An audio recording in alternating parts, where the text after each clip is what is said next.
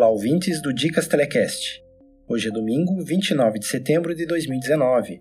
Aqui é o Juliano e este é o Boletim Dicas Telegram, o programa que reúne um breve resumo dos principais acontecimentos da semana no universo do Telegram.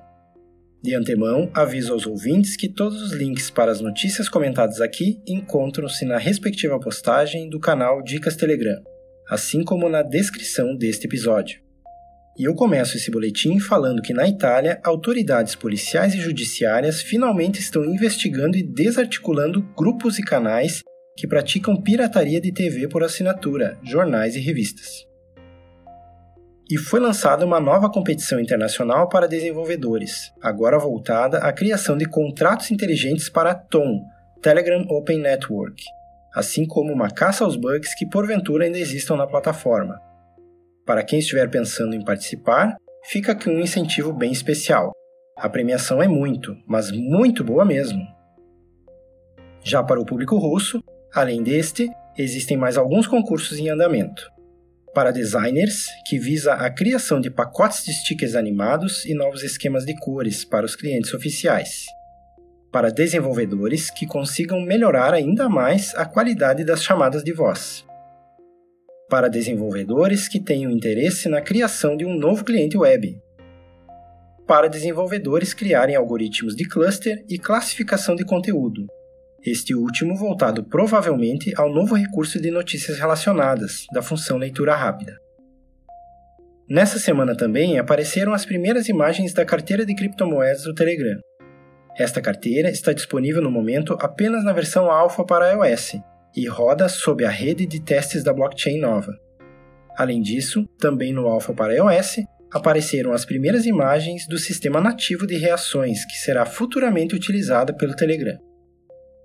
Lembro novamente aos ouvintes que todos os links para as notícias comentadas aqui encontram-se na respectiva postagem do canal Dicas Telegram e na descrição deste episódio.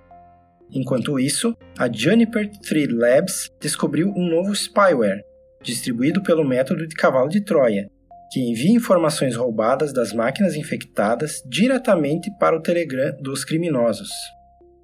Ele faz uso de bots como uma espécie de central de comando e controle, por meio do qual os bandidos enviam comandos para o spyware e recebem os dados roubados. Este spyware está sendo anunciado em vários fóruns do mercado negro com o nome de Massad Clipper and Stealer além de roubar dados do navegador da máquina infectada, que pode conter nomes de usuários, senhas e informações de cartão de crédito, o Massad Stealer também substitui automaticamente endereços de criptomoedas da área de transferência pelos endereços das carteiras dos ladrões. Dessa forma, o usuário infectado, ao fazer operações financeiras, pode nem perceber que, ao invés de estar utilizando o endereço do real beneficiário da transferência digital de fundos, na verdade estará utilizando o endereço dos criminosos.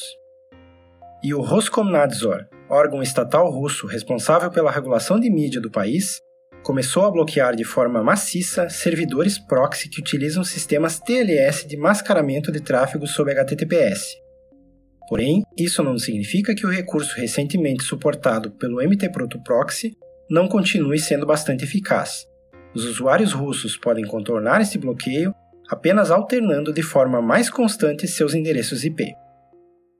E por fim, a plataforma de gamification BountyBlock.io anunciou um bot para Telegram que permite aos seus clientes, administradores de grupos, rastrear atividades específicas realizadas pelos membros, de maneira organizada e totalmente gerenciável pelo portal da ferramenta.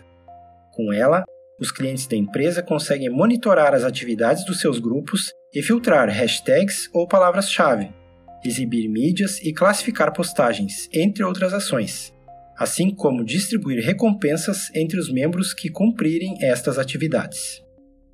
E é isso, pessoal. O programa Boletim Dicas Telegram dessa semana termina agora. Opa, opa, opa, pessoal, Samesh Spencer falando aqui. Agora há pouco, minutos antes de eu finalizar a edição deste episódio do Boletim Dicas Telegram, o amigo Juliano Dornelles me manda uma mensagem de áudio com mais uma novidade a respeito do Telegram. Então, antes de dar tchau, ouça aí o que ele tem a dizer, essa novidade fresquinha. Grande e forte abraço e até a próxima! E é ao que tudo indica, os clientes baseados na TDLib, como o Telegram X, por exemplo, já parecem estar aptos a realizar operações na TOM, Telegram Open Network. É o que revelou hoje uma captura de tela divulgada por Fela Amiguino, desenvolvedor do Unigram, cliente Telegram para as plataformas Windows. E já deixo aqui o convite para que vocês participem do nosso podcast por meio do Dicas Telecast Bot.